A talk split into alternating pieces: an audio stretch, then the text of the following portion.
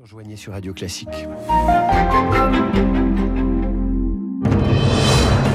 7h, 9h, la matinale de Radio Classique avec David Abiker. Et le journal avec Virginie Fulpin. Un accord entre Israël et le Hamas, une cinquantaine d'otages libérés contre une trêve à Gaza. Le sport devient une grande cause nationale. Bougez plus avant les Jeux de Paris. Et puis indemniser les personnes condamnées pour homosexualité. La proposition de loi arrive au Sénat. Et puis à 8h15, à l'occasion de la sortie en salle du Napoléon de Ridley Scott, je recevrai Thierry Lenz, directeur de la Fondation Napoléon et historien. Des otages du Hamas vont être libérés à partir de demain. Une cinquantaine d'otages sur les 240 détenus par le Hamas à Gaza.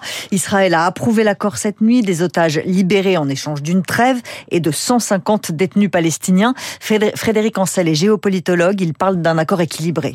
D'un point de vue strictement numérique, oui, et on peut même considérer que le ratio, entre guillemets, des otages du Hamas face aux prisonniers palestiniens en, Israël est plutôt favorable à Israël, puisque jusque-là, dans les années 90-2000, on avait plutôt euh, un ratio de 1 à 500, voire 1 à 1000 avec l'otage israélien Gilad Shalit. Mais ce ne sont pas que des chiffres, et là, on a un contexte qui, euh, en principe, devait être bien plus favorable à Israël, puisque c'est la puissance évidemment déterminante sur le plan militaire. Et après le terrible pogrom du 7 octobre et au regard du but de guerre d'Israël, à savoir la démilitarisation totale du Hamas, en l'occurrence, de ce point de vue-là, c'est plutôt le Hamas qui s'en sort bien.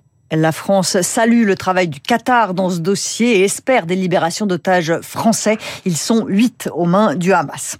L'Assemblée générale de l'ONU vote une trêve olympique pour Paris 2024, malgré l'abstention de la Russie. Le sport, arme diplomatique, le sport, grande cause nationale aussi. Le gouvernement a lancé sa campagne pour que les jeunes aient une activité physique d'une demi-heure par jour au moins. François Carré, cardiologue et médecin du sport. Notre problématique, c'est que la population ne nous entend pas ou ne nous croit pas. Il faut arrêter de dire aux gens, vous faites du sport, vous bougez, c'est bien. Non. Ce qu'il faut leur dire, c'est vous bougez pas, c'est dangereux. C'est pas du tout le même message en réalité. Aujourd'hui, si je fais courir un enfant de 11 ans en France, en moyenne, il courra moins vite sur un kilomètre qu'un homme de 60 à 65 ans actif. Pas sportif, actif. Parce que cet homme de 60-65 ans, il aura toujours fait de l'activité physique, puisqu'il a eu 11 ans il y a 50 ans, et donc c'était une autre vie. Les enfants de 11 ans ont une pression artérielle plus élevée que les enfants d'il y a 20 ans, donc nos collégiens préparent leur infarctus avant 30 ans. François Carré avec Charles Ducrot. Indemniser les personnes condamnées pour homosexualité, comme l'ont fait d'autres pays avant la France. Une proposition de loi va être débattue au Sénat aujourd'hui. Pendant 40 ans, l'homosexualité était punie par la loi. Entre 1942 et 1982, des milliers de personnes ont été condamnées. Baptiste Coulon, ça ouvre la voie à une reconnaissance très attendue par les victimes. Michel Chomara a d'abord cru à une opération antidrogue ce soir de mai 1977. Mais c'est bien pour l'arrêter que les policiers interviennent dans ce salon privé de Paris, repère de la communauté gay. La lumière s'est arrêtée, on a entendu crier police, il y avait je sais pas combien de policiers qui nous ont arrêtés avec euh, huit autres clients pour euh, attentat public à la pudeur et après on a été transférés au quai des Orfèvres. Interrogatoire, procès, puis vient le jugement. Nous avons été condamnés, je sais plus, c'est 400 ou 500 francs d'amende. Une peine confirmée par la Cour de cassation. 40 ans plus tard, le moment est venu de se pencher sur ce passé douloureux, estime le sénateur socialiste Hussein Bourgi, à l'origine de la proposition de loi. L'objectif, c'est de créer une commission qui est saisie par des requérants qui déposent un dossier apportant un minimum de preuves. C'est ensuite la commission qui statue au regard des pièces qui ont été fournies, donc 10 000 euros forfaitaires pour chaque personne qui avait fait l'objet de ces condamnations, plus 150 euros par jour pour les jours de prison. Et même s'il regrette que l'initiative arrive tardivement, Michel Chomara n'a aucun doute. Je suis le premier concerné et donc évidemment, je demande des réparations. Le dossier sera enfin clos pour pas mal de gens, quoi. Reste à savoir combien de victimes pourraient demander réparation.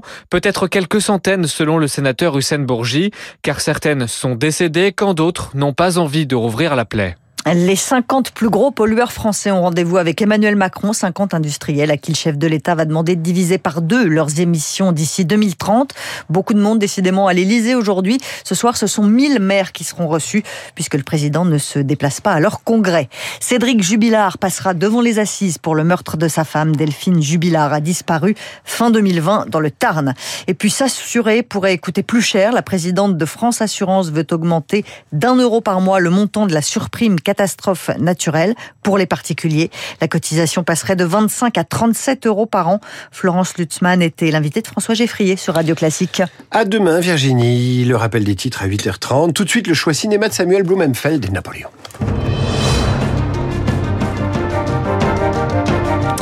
Bonjour Samuel Blumenfeld. Bonjour David. Napoléon de Ridley Scott avec Joachim Phoenix dans le rôle de Bonaparte puis de Napoléon sort en salle aujourd'hui alors que Guerre et paix du réalisateur soviétique Sergei Bondarchuk réalisé en 66 ressort lui aussi sur les écrans de cinéma et en DVD. Alors commençons avec le Napoléon de Ridley Scott. Vous l'avez vu? Oui, je l'ai vu, on va être très clair. Hein. C'est un film complètement raté. Non Absolument, alors complètement raté pour deux raisons très simples. D'abord, l'arc du film est extrêmement ambitieux puisqu'il s'agit de raconter toute la carrière de Napoléon, de la Révolution à Austerlitz, d'Austerlitz à la campagne de Russie, Waterloo et enfin l'exil à Sainte-Hélène. Ça fait long c'est très long et surtout ça fait très rapide pour un film de 2h30. Donc autant dire que lorsque vous voulez tout raconter sur un personnage au cinéma, en fait vous ne racontez rien.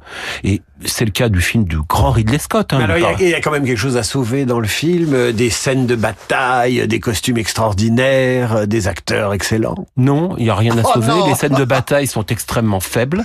Elles sont brèves, elles sont elles sont très brèves, incompréhensibles. Et cerise sur le gâteau, nous avons euh, l'interprète de Napoléon, Joaquin Phoenix, qui passe complètement à côté de son rôle. Est-ce que c'est la langue anglaise qui rend impossible l'interprétation à l'écran de Napoléon qui devait rouler les airs en raison de ses origines corses Est-ce que les Anglais sont incapables de le mettre en scène? Je ne dirais pas cela parce que si vous voulez, la langue anglaise... Les Anglais ou les Américains Oui, la langue anglaise ou américaine crée un effet baroque pour nous, mais je dirais-je que pour nous. Mais le résultat, si vous voulez, c'est que c'est pas, c'est pas, le problème, c'est véritablement le projet même du film. Le film passe à côté, comme l'acteur principal passe à côté de son rôle. Ça vous a rappelé euh, Elvis, euh, film très long avec Tom Hanks, euh, avec un Elvis formidable, très bon comédien, mais on peut pas raconter tout Elvis même en deux heures. Absolument, c'est impossible. Tout simplement, au cinéma comme en littérature, il faut un angle. Or, le film de Ridley Scott manque cruellement d'angle. Alors, vous me, vous me tendez la perche, comme en littérature, Guerre et paix euh, du soviétique Sergei Bondarchuk ressort au cinéma. C'est un vieux film soviétique euh, sorti en 1966. Ça revient en DVD, on pourra le voir sur grand écran aussi.